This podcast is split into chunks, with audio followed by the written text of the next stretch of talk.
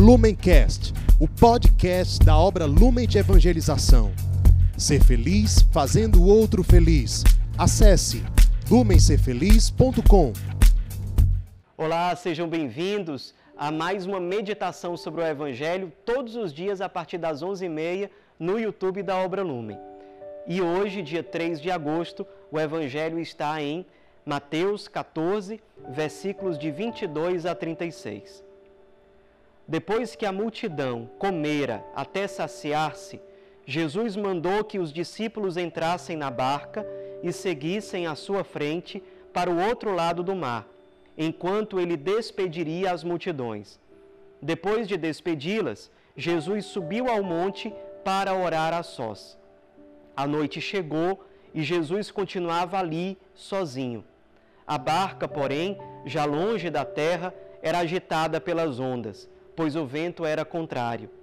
Pelas três horas da manhã, Jesus veio até os discípulos andando sobre o mar. Quando os discípulos o avistaram, andando sobre o mar, ficaram apavorados e disseram: É um fantasma, e gritaram de medo. Jesus, porém, logo lhes disse: Coragem, sou eu, não tenhais medo. Então Pedro lhe disse: Senhor, se és tu, Manda-me ir ao teu encontro, caminhando sobre a água. E Jesus respondeu: Vem. Pedro desceu da barca e começou a andar sobre a água, em direção a Jesus. Mas, quando sentiu o vento, ficou com medo e, começando a afundar, gritou: Senhor, salva-me! Jesus logo estendeu a mão, segurou Pedro e lhe disse: Homem fraco na fé, por que duvidaste? Assim que subiram na barca, o vento se acalmou.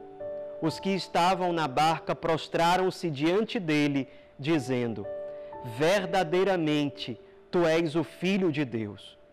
Após a travessia, desembarcaram em Genezaré. Os habitantes daquele lugar reconheceram Jesus e espalharam a notícia por toda a região. Então levaram a ele todos os doentes e pediam que pudessem ao menos tocar a barra de sua veste.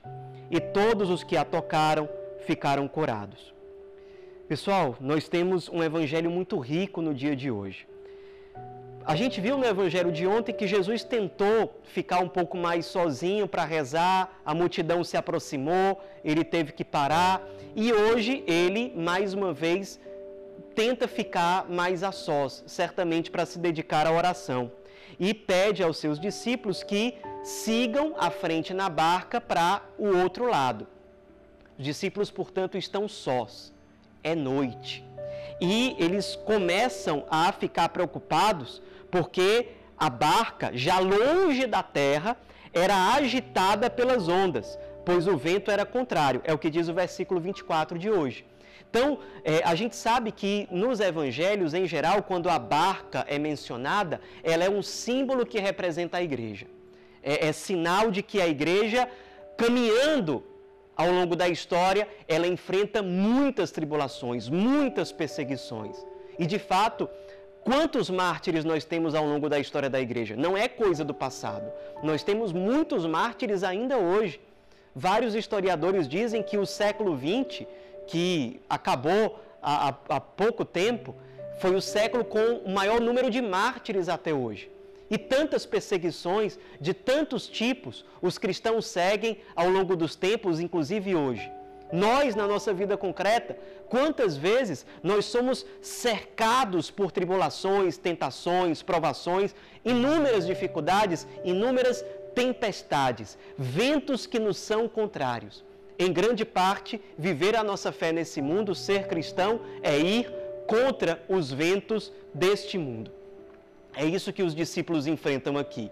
Eles estão no barco, eles olham para o lado e, claro, não veem Jesus, Jesus ficou lá atrás e eles se sentem sós, como nós nos sentimos muitas vezes. Quantas vezes a gente se pergunta diante das nossas tormentas: Onde está o Cristo? Onde está Deus? Onde está aquele que nos conquistou, que nos enviou para evangelizar, que nos mandou entrar na barca e seguir adiante? Onde ele está? São João Crisóstomo, doutor da igreja, comentando esse trecho do Evangelho, ele diz o seguinte: Cristo não se deu a conhecer aos seus discípulos até que eles gritassem. E ele continua: Cristo deixa que sejam os seus discípulos sejam batidos pelas ondas a noite inteira, para aumentar o temor em seus corações e suscitar neles o maior desejo de que o próprio Cristo estivesse presente.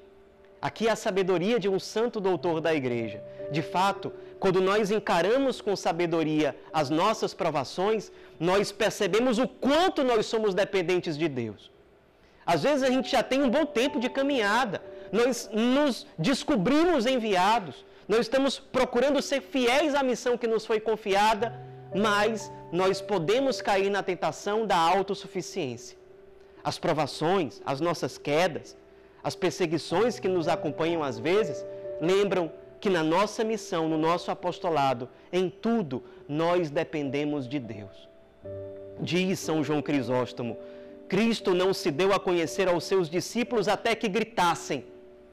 Esse grito é um reconhecimento humilde, pobre, de que sem o Cristo nós não somos capazes de nada. Nós precisamos deles. Nós precisamos dele, do Cristo, daquele que nos enviou. As dificuldades da vida que nós enfrentamos e que nos faz sentirmos fracos, nos lembram que sem ele nós não vamos conseguir. Interessante. O Cristo aparece por volta das três horas da madrugada. O pessoal nessa época dividia a noite em quatro fases. E a última fase dessa vigília da noite ia exatamente das três da madrugada até as seis da manhã. Jesus simbolicamente aparece, portanto, na última hora, no último momento da noite. É noite, é treva, é tempestade, é vento contrário, provação por todos os lados. É representação das perseguições da igreja, das dificuldades, das provações que nós encontramos na nossa vida o Cristo aparece na última hora, depois que nós gritamos como os apóstolos. Sinal de, do nosso reconhecimento de que sem Ele nós não vamos poder.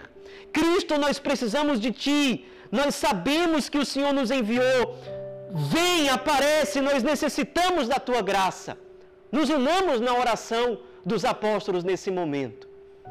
Lembremos do exemplo de Santo Antão, que passou por muitas perseguições do demônio mesmo e depois de um tempo, o Cristo voltou a aparecer a ele, esse grande santo da igreja, e ele pergunta: Senhor, por que permitiste que eu passasse, que eu passasse por isso? E o Cristo disse: Então, eu queria te ver lutar. Essa luta diante das provações da vida faz amadurecer a nossa fé. Não à toa, depois que o Cristo aparece resgata Pedro, volta para a barca, qual é a atitude dos apóstolos? É a atitude de adoração. Eles se prostram como eles nunca tinham feito antes e dizem: verdadeiramente, verdadeiramente, tu és o Filho de Deus. Eles nunca tinham rezado assim. A fé deles nunca tinha sido a esse ponto de adorar o Cristo dessa forma. Eles só fizeram isso depois de ver todo o poder de Deus a partir da, da, da experiência da sua própria miséria pessoal, dos apóstolos. Diz São Paulo: quando sou fraco, então é que sou forte. Quando encaramos com sabedoria as nossas próprias fraquezas, nos fazemos pobres, humildes, simples, nos prostramos diante daquele sem o qual nós não podemos nada. É aí que ele aparece no primeiro momento a gente nem reconhece que é ele. Os apóstolos pensavam que era um fantasma. E ele se revela. A nossa fé é como a de Pedro, inconstante. No primeiro momento ele quer ir, quer andar sobre as águas também. No segundo momento a fé dele já esmorece. Ele é exortado pelo Cristo. Nós somos inconstantes no nosso contato com Cristo, na nossa espiritualidade. Mas ele não desiste de nós. Ele aparece e aí, no fim das contas, olha que interessante. Eles chegam a Genezaré. Eles chegam a Genezaré. Sabe o que é que significa Genezaré? Significa engendrar para si o vento, acalmar o vento, porto tranquilo. Genezaré nesse contexto, é uma imagem do paraíso que nos espera. Sim, podemos sofrer nesse mundo, podemos experimentar a cruz e experimentamos, mas olhando para o porto firme e tranquilo que nos espera. Genezaré, a verdadeira Genezaré, o verdadeiro porto feliz e tranquilo nos espera, o paraíso. Papa João Paulo II, certa vez, já muito velhinho, se consumindo, viajando, evangelizando, perguntaram para ele: O Senhor não quer descansar? E aquele homem de fé disse: Teremos a eternidade inteira para descansar. Essa é a esperança de todo apóstolo, de todo discípulo de Jesus. Enfrentamos essas tribulações sabendo que Ele é por nós e que no fim das contas, se formos fiéis até o fim, experimentaremos a paz, a felicidade eterna, a alegria perfeita na verdadeira Genezaré, no paraíso. Aprendamos com o Evangelho de hoje. Deixemos que o Espírito aumente a nossa fé.